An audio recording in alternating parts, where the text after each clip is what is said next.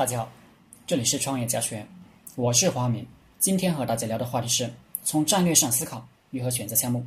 一、战略上，你是创业者，也是团队的领导者和管理者，所以你自己的状态、情绪对你的团队有致命的影响。比如，你压力山大，整天忧心忡忡，你想让你的团队看到希望、看到未来，希望他们乐观积极、没心没肺的做事，脚趾头想都知道不可能。那么，我们要怎么才能保持自己乐观积极的状态？这事就着落在项目选择上。我们选择的项目必须满足几点：一，很大的概率能赚到钱，这个不太好说清楚。我咋知道什么项目能赚到钱？我以前说过，真能赚到钱的项目，你心里是有底的、有感觉的。当然，这也是个经验问题，是个悟性问题。经验问题其实就是悟性问题，悟性强，经验要求就少；反之，就只能拿经验来弥补。如果无法满足这一点，往下看，选择红海，不要冒进。蓝海战略这本书其实说的是选择了红海怎么办？应该叫红海战略，不是教你怎么选择蓝海的。恐惧源于未知。对于未知的东西，我们会采取一种消极防守的态度。这不仅是你的本能，也是你团队成员的本能。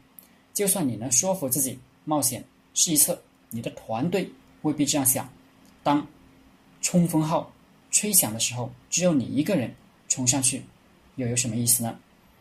我们这课说的就是你要考虑团队成员的心态和情绪，他们随时打算扭头就跑。这仗能赢岂不是很奇怪？二，选择小项目，越小越好，就是降级思维。让你去考高考，你可能没把握，但让你去考小学一年级的数学呢，不要怕降得多，因为扩张起来很容易。但如果你咬牙上了个高难度，你就降不下来了。其实这里大家都有个。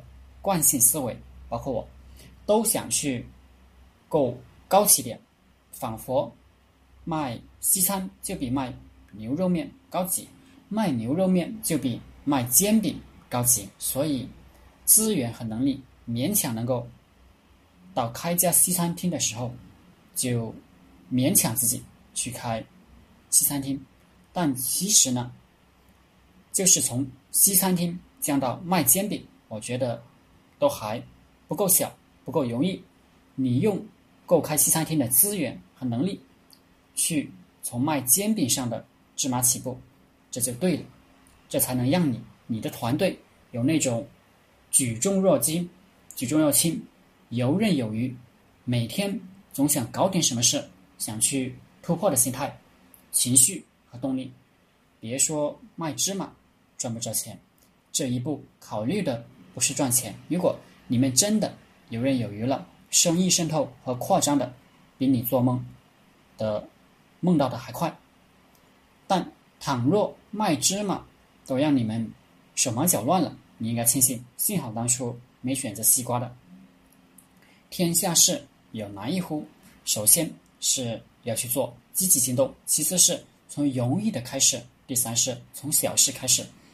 你看我一把年纪了。最感兴趣的生意不是什么跨国公司，不是什么世界五百强，恰恰是卖烤白薯、臭豆腐什么什么的。因为这些生意小到了全无压力，可以自由发挥，而且做砸一百次都不会造成心理阴影。我只找那些极小的生意来做。三，选择能够积累经验的生意，什么意思呢？就是说年纪不小了，不要捞一些太片面了。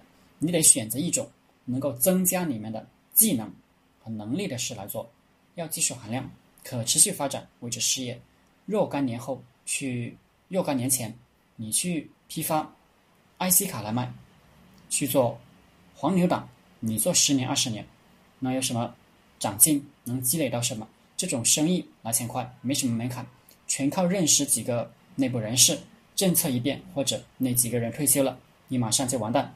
后半辈子靠什么养活？再去卖烤白薯、糖炒栗子，人家一开始买炒栗子的已经变成了三只松鼠了，一开始卖油辣椒的已经变成老干妈了，一开始卖煎饼的变成皇太极。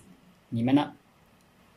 财富和优势都要靠积累，可持续发展的模式会让你们越来越有信心。反之，短平快的项目，大学生兼职去做很不错，以此作为事业，就会出现黄小啊过年一年不如一年的景象。当你们的利润开始萎缩，你拿什么激励大家？就算是世界上最厉害的大忽悠，希特勒。第三帝国的军队在莫斯科郊外开始失败战的时候，他的团队想的最多的不是反败为胜，而是刺杀他。人人都只会锦上添花。如果我们的生意不能越来越红火，不禁其实就已经失败了。总结一下：首先，你要找到一个你有把握能赚钱的项目；其次，这个项目越小越好，要游刃有余；再次。你这个项目要能积累经验和优势，不做没有积累性的项目。好了，这节课就和大家分享到这里，谢谢大家。大家可以加我的 QQ 微信幺零三二八二四三四二，祝大家发财。